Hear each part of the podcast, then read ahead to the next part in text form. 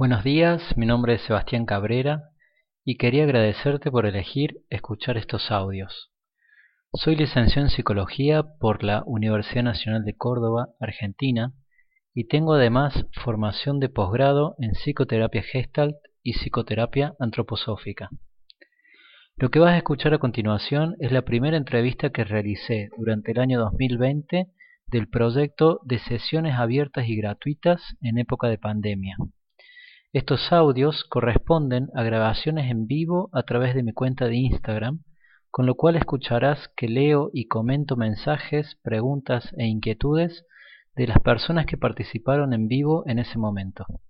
Esta propuesta, con enfoque psicohigiénico, tiene por objetivo hacer llegar a la comunidad conocimientos y herramientas prácticas para aplicar en la vida cotidiana y favorecer el autoconocimiento junto al desarrollo personal de capacidades y habilidades que puedan llevarte al despliegue de tus potencialidades.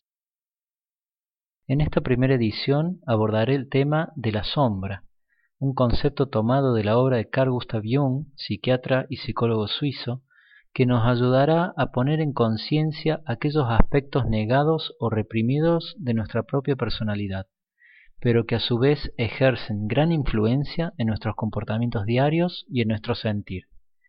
Sin más introducción, te dejo con la entrevista. Muchas gracias.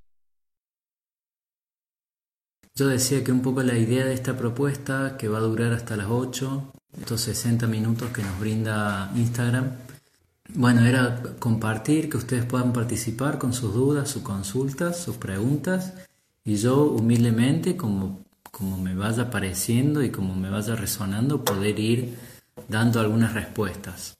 Ya desde ya decir que no soy ningún gurú de nada y que puede ser que mis respuestas no le sirvan o no sean completas o de hecho que no tenga respuestas. Más allá de eso, la idea es poder compartir y generar este encuentro para intercambiar algunas ideas, algunas mm, técnicas también podrían ser. ¿Qué les parece si comenzamos donde cada uno, el que quiera, puede escribir ahí en los chats cómo se sienten en este momento y si hay algo que los incomoda o incluso si hay alguna pregunta que hayan pensado estos días que quisieran hacerme ya en este momento.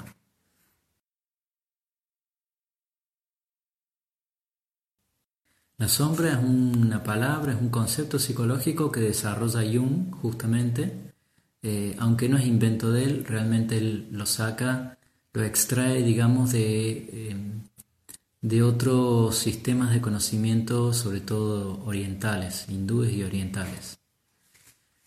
Así que bueno, voy a en todo caso terminar hablando de qué es un ser humano a partir de hablar de un concepto psicológico que es la sombra. Me parece que nos da las estructuras necesarias para entender muchas situaciones de la vida que nos resultan problemáticas. Entonces, lo primero que vamos a decir de la sombra es que, mm, para explicarlo bien fácil, voy a tomar una metáfora del mundo físico. La sombra, como conocemos, la sombra como un fenómeno visual, físico, se produce cuando hay un objeto opaco, un cuerpo eh, opaco, que la luz, si yo tengo una fuente de luz que ilumina ese cuerpo, va a producir, va a proyectar una sombra. Entonces todos cuando vamos caminando por la calle un día soleado podemos ver nuestra sombra. Esta palabra proyectar la sombra es, clave, digamos, ¿no? en la explicación, porque justamente la sombra como concepto psicológico es algo que justamente yo proyecto. El fenómeno de la proyección está implicado. Entonces decía yo un día soleado vengo caminando y yo produzco una sombra y la persona que viene caminando al lado mío también proyecta una sombra y la sombra de uno no pertenece al otro. O sea, cada cuerpo tiene su propia sombra, cada persona tiene su propia sombra. Pueden ser parecidas, se pueden superponer, pero cada uno lleva adelante su propia sombra. Tenemos una pertenencia en relación a la sombra. Y incluso uno podría tratar de adivinar ante la silueta de la sombra algo en relación a, a la persona misma. Si yo veo algo sobre mi cabeza, podría pensar que a lo mejor tengo un sombrero, una gorra, ¿no? Entonces yo podría ir desde la sombra proyectada en suelo hacia querer saber algo en relación a la persona quien es quien proyecta esa sombra.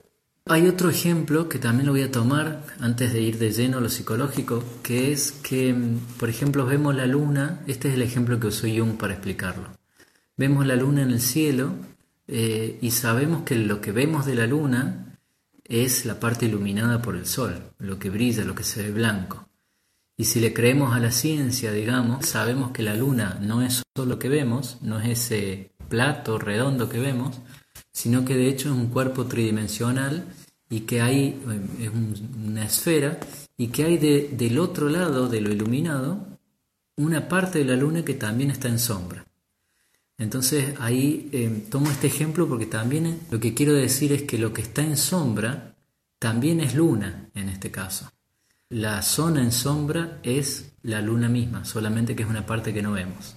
Entonces, llevando todo esto al campo psicológico, podríamos pensar que la sombra en psicología es un aspecto de la personalidad, un aspecto de la persona que no necesariamente puede ver con tanta facilidad porque no está iluminado, pero que es parte de esa persona.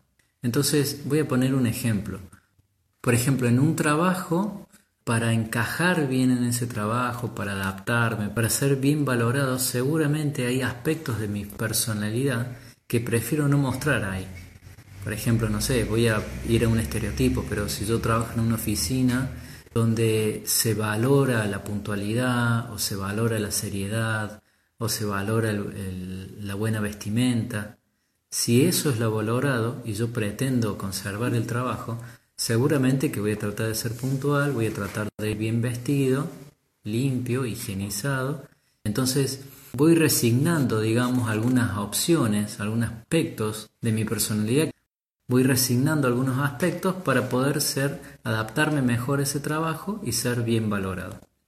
Entonces, si esto lo llevamos al ejemplo de toda una vida, no solamente de un trabajo en una oficina, seguramente que de niño, de adolescente, me tocó ir resignando aspectos, me tocó ir ocultando, digamos, no mostrando algunos aspectos de mí mismo para recibir valoración, para eh, sentirme eh, valioso para otro. Y pensemos también que la necesidad de ser valioso para otro es una necesidad psicológica, emocional, esencial de supervivencia.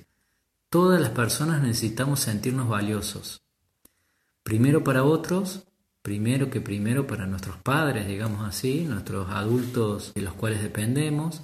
Después seguramente necesitamos sentirnos valiosos para nuestros maestros, para nuestros compañeros, para nuestros amigos. Y finalmente, ya de grande, de adulto, necesito eso para mí mismo. Pero digamos, esta necesidad de ser valioso para alguien o para mí mismo es una necesidad esencial dentro de la dinámica psicológica emocional. Entonces, para sentirme valioso a lo largo de una vida, decía antes, bueno, es muy probable que haya resignado, haya dejado de lado algunas características que probablemente disfrutaba de mí mismo y fui aprendiendo, fui entendiendo, fui aceptando que mejor eso quitarlo, porque si no, este, bueno, no recibí esa valoración. Entonces podemos pensar en toda una vida de educación, digamos, ¿no? en toda una, infancia donde, eh, no sé, a veces por circunstancias directas, digamos, de, vamos a decir, de una mamá, un papá que no soporta los gritos, o que necesita el silencio, o que necesita el juego, digo, que no soporta el desorden, por ejemplo, entonces el niño va aprendiendo a ser más ordenado, al desorden ir dejándolo como de lado, si disfrutaba de, jugar desordenadamente, bueno, va a empezar a aprender que necesita ser más ordenado para que esa mamá y ese papá lo siga valorando, lo siga queriendo. Ahí se va jugando también en la fantasía de que si no le gusta a la madre, no lo quiere, ¿no? Pero también se va jugando algo del orden de, de lo real, que realmente puede ser una mamá, un papá, que tiene dificultades para aceptar el orden y entonces cuando ve las cosas desordenadas, bueno, se molesta, ¿no? Se inquieta. Probablemente no sea desamor lo que le manifieste al niño, pero el niño lo toma como desamor, digamos. Entonces, no trato acá de buscar culpables, ni mucho menos. Quiero como describir una situación de cómo se va generando aspectos en sombra dentro de la personalidad de una persona. Entonces, a lo largo del crecimiento uno va dejando de lado algunos aspectos que vamos entendiendo que no son bien recompensados, que no son bien valorados. La sombra tiene varios elementos. Uno de los elementos es este que mencionaba, ¿no? Elementos que voy resignando, dejando de lado, no, no mostrando más, no expresando más para sentirme valorado.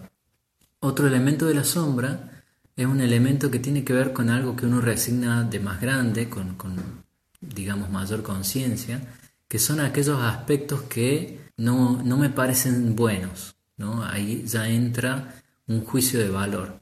Quiero decir, por ejemplo, si a mí me parece, por la educación que tuve, por los criterios mismos que yo fui cultivando, por la forma de pensar, por el tipo de persona que soy, si a mí me parece que el egoísmo es algo malo, la mm, capacidad egoísta en mí la voy dejando en la sombra, la voy dejando de ejercer, digamos, ¿no?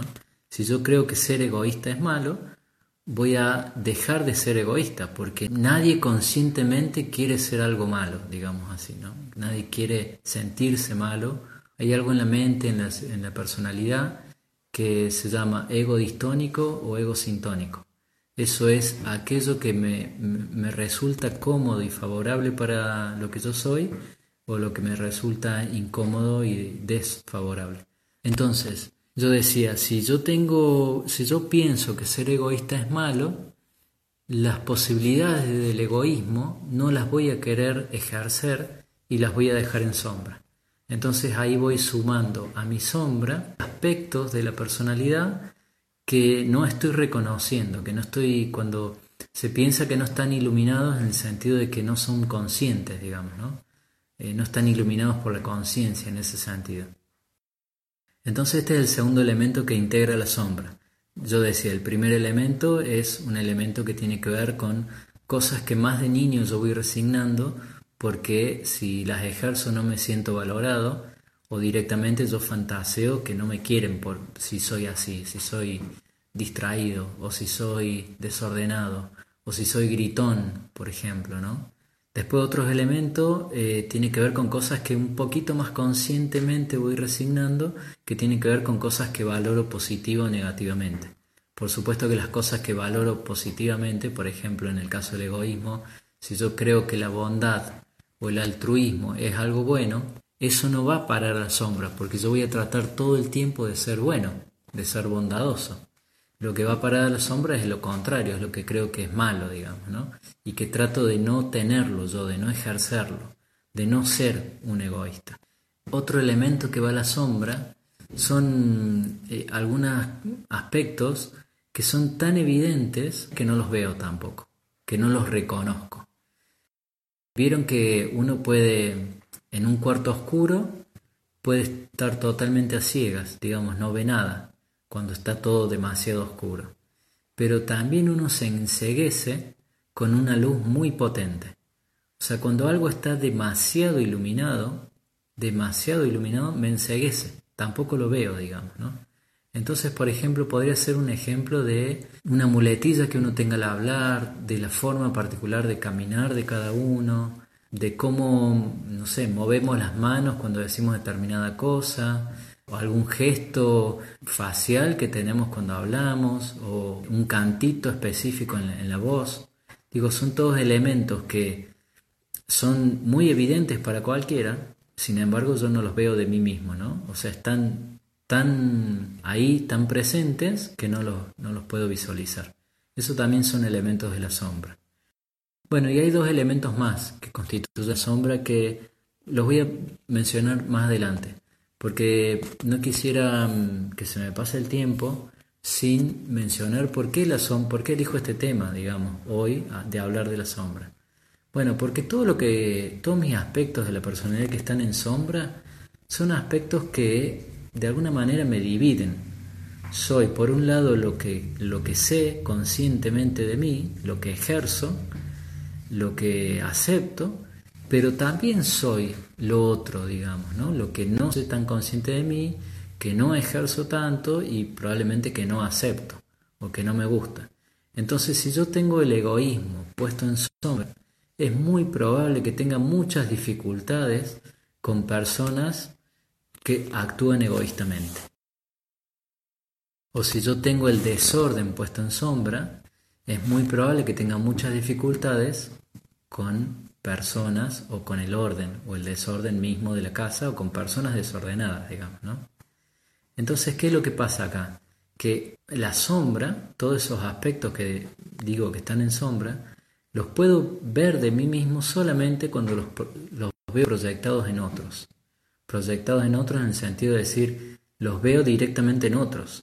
O sea, me enojo con el egoísta y no me estoy enojando con la persona, bueno, sí me estoy enojando con la persona, pero me estoy enojando con el aspecto egoísta que esa persona está ejerciendo y que como yo creo que el egoísmo es malo y yo no, me lo permito ejercer, entonces hay como una suerte de envidia, digamos así, pero que se, se manifiesta a través del enojo.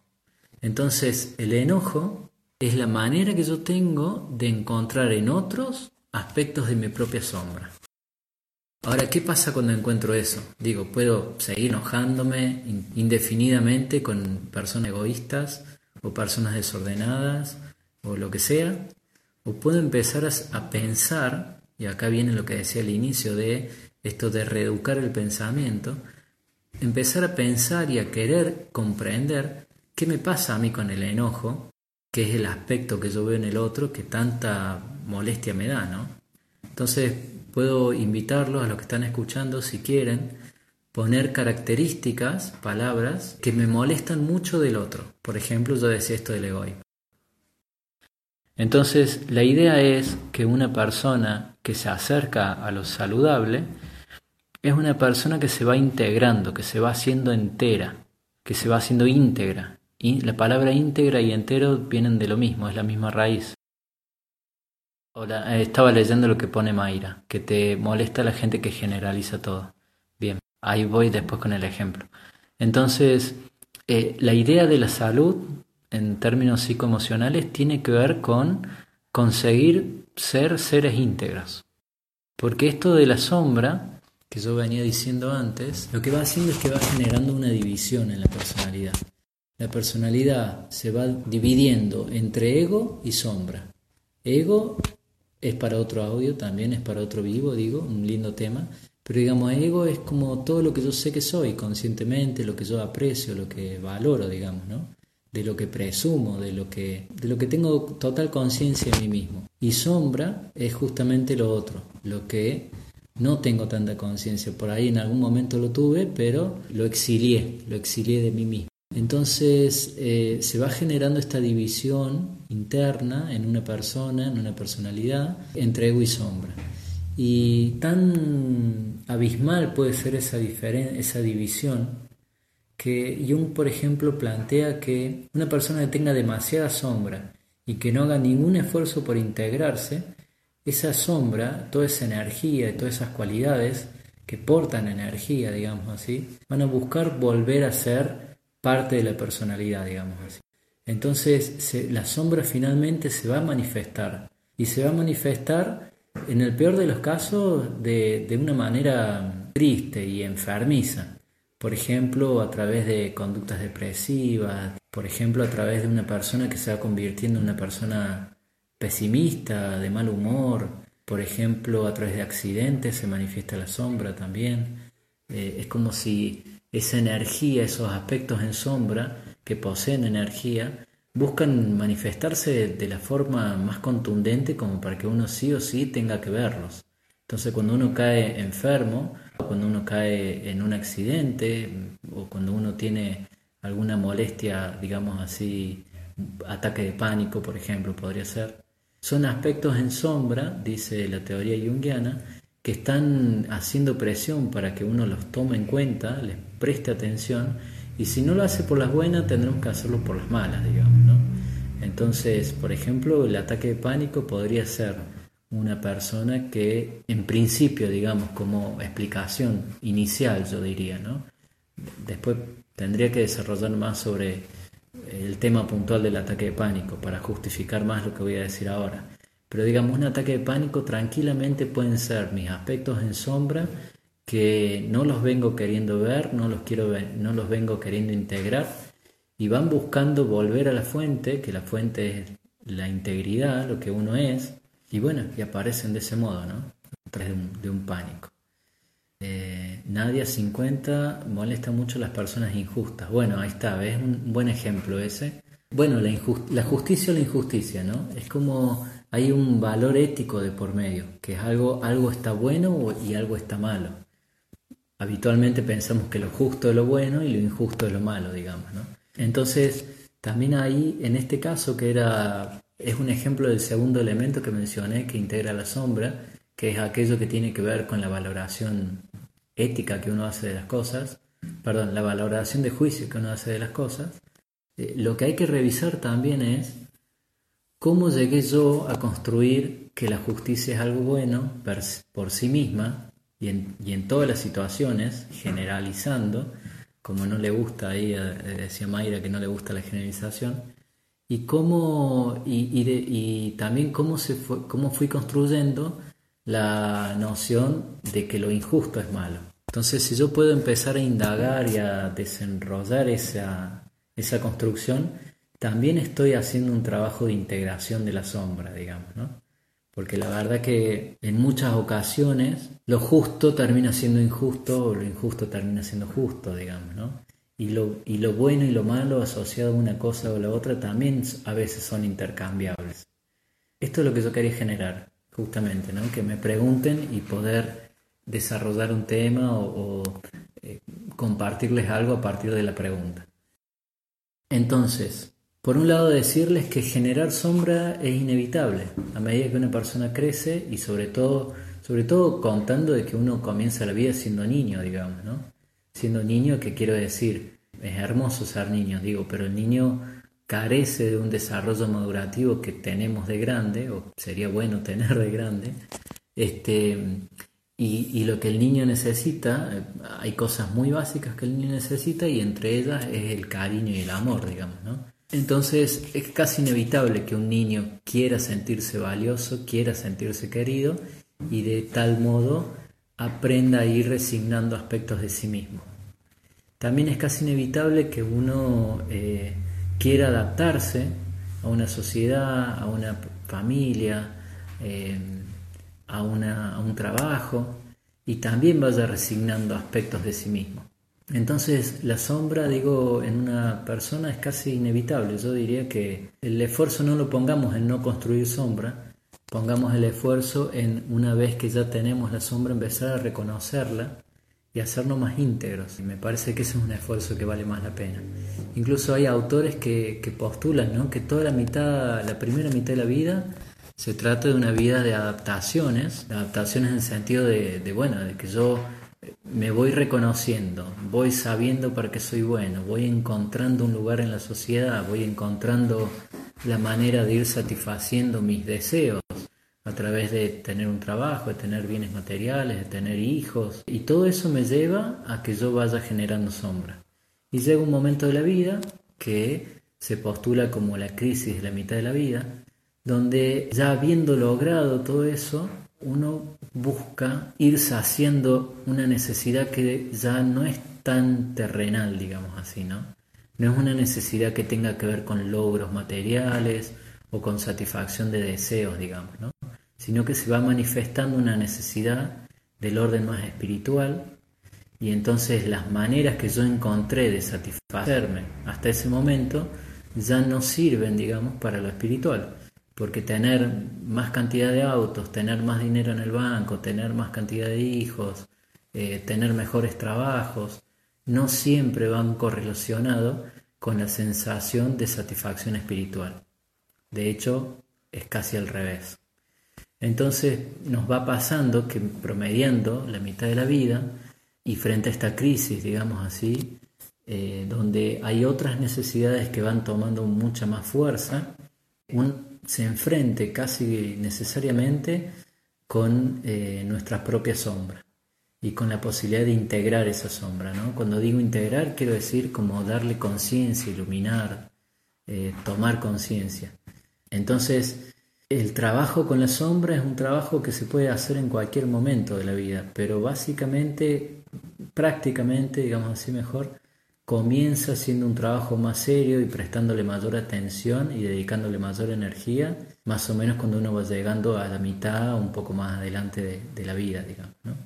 Que también, si yo lo pienso en sentido de lo que una vida significa, tiene mucha lógica, digamos, ¿no? que uno mientras se va acercando a los estados de mayor madurez, de vejez, uno vaya buscando ser cada vez más íntegro, digamos. Para mí tiene mucha lógica que si proyectamos la muerte en un momento de vejez, ya llegando a ese momento de vejez, yo haya podido ya adaptarme en lo social, eh, haber tenido, desarrollado, digamos, eh, una vida materialista en todo lo necesario y haya, ya me haya encontrado con la fuerza y la necesidad de desarrollar el aspecto espiritual también, digamos. Y qué mejor que poder tener eh, unos finales de vida donde ya me siento más íntegro, más completo. Y un plantea básicamente cuatro momentos de la vida, que son la niñez junto con la adolescencia, la juventud, la madurez y la vejez. Eh, y cada uno de estos momentos va acompañada como de un personaje, de un arquetipo, le llama él. Entonces, eh, la vejez, que va acompañada del arquetipo del viejo sabio, o sea, la sabiduría, quien enseña, quien, quien tiene las respuestas, eh, es quien ya está en ese extremo de la vida, digamos, ¿no? quien ha transitado toda esta experiencia. Y, y, seguramente tiene que ser una persona que se ha integrado en su sombra, digo, que ha hecho de su división esencial entre ego y sombra, ha logrado unir ambas y ser una sola cosa, digamos. Bueno, la, idea entonces es esta, es que eh, el trabajo de integrar la sombra, o tal vez incluso es, muy ambicioso, el trabajo de conocer mi sombra, de darle luz a todo esto, tiene que ver con la salud necesariamente. Una persona íntegra es una persona que se vuelve sabia, es una persona que se vuelve tolerante, es una persona que se vuelve, eh, digo, de que deja de tener enemigos afuera, ¿no? que deja de enojarse con determinados aspectos porque ya se da cuenta que no es con la persona que me enojo, sino con el aspecto que esa persona me representa o esa persona ejerce, digamos. Además, una persona que, vive con mucha tranquilidad, mucha plenitud. Yo creo, esto es una creencia mía, que la tranquilidad, la plenitud, el sosiego, la calma de vivir en esos términos implican, y esto es una creencia mía, a lo mejor me falta comprobarlo un poco más, pero implican una vida saludable en general. Creo que las personas que, viven en estos términos se enferman menos, se accidentan menos, salud no solamente física, sino también en, términos de calidad de vida, en términos de, tranquilidad mental, de, salud emocional, se saben eh, interrelacionar mejor, digamos, tienen menos conflictos en general con todo el mundo. Así que, bueno, es para mí es casi un ideal de salud. ¿Cómo podemos ejercitar esta integración? yo diría que el primer paso es eh, reconocer que esto que Jung plantea como concepto psicológico, para mí es así, ¿no? O sea, tenemos una sombra. Empezar a reconocerla. ¿Cómo hago para reconocerla? Bueno, que lo que yo me, lo que me enojo, lo que me fastidia del otro, porque acuérdense que la sombra, para verla, la tengo que ver proyectada. Entonces la proyecto en el otro. Lo que me fastidia del otro no es solo del otro. Una persona, por ejemplo, había el ejemplo ahí de la injusticia. Una persona que va integrando el aspecto en sombra con respecto a la injusticia, poco a poco va dejando de enojarse con, con los actos injustos de otras personas. O una persona que va integrando su egoísmo, se va dejando de enojar con personas egoístas. Es como que uno va comprendiendo la perspectiva del otro y por qué necesita ser egoísta, vamos a decir, o elige ser egoísta, y eso ya no me provoca enojo.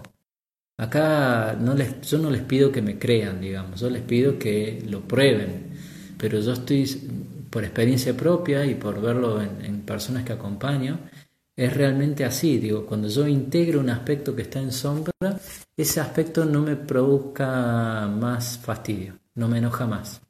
Y no tiene que ver con un control emocional, que realmente es muy difícil, sino que tiene que ver con una aceptación, una integración, digamos. Cuando yo integro el egoísmo, ¿qué quiere decir integrar el egoísmo? Quiere decir que acepto que tengo la posibilidad de ser egoísta, que no está mal eso, porque si encima pienso que está mal, ya lo estoy de vuelta mandando a la sombra, porque no voy a querer hacer algo o ser algo que yo creo que está mal. Entonces, el problema del egoísmo no es el egoísmo en sí, el problema es la situación, porque hay momentos que yo necesito ser egoísta y está muy bien ser egoísta en determinados momentos. Ahora, si yo tengo la ley general de que ser egoísta está mal, cuando yo necesite ser egoísta y quiera ejercerlo, no me lo voy a permitir, digamos, ¿no? Porque de vuelta lo voy a tener en sombra. Entonces, ¿cómo se practica la integración?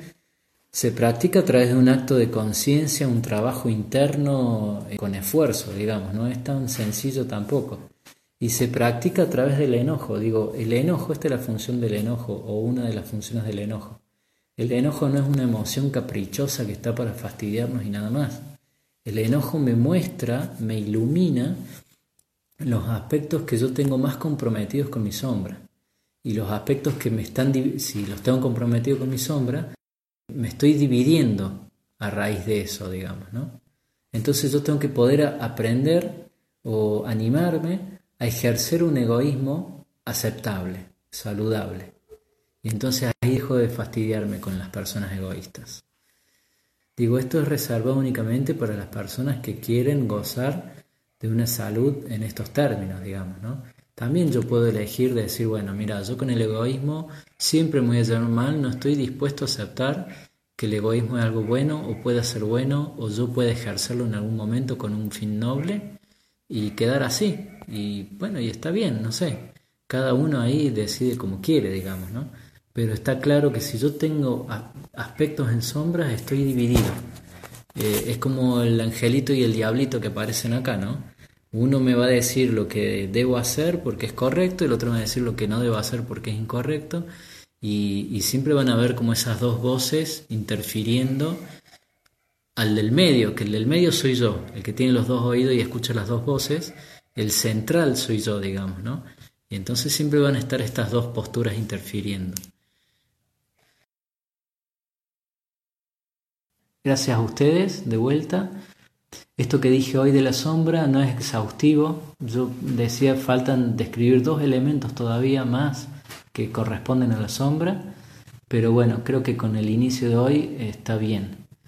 Entonces, si, ustedes quieren, los vuelvo a ver el lunes que viene a las 20 con la intención de seguir compartiendo, aprendiendo, eh, encontrándonos.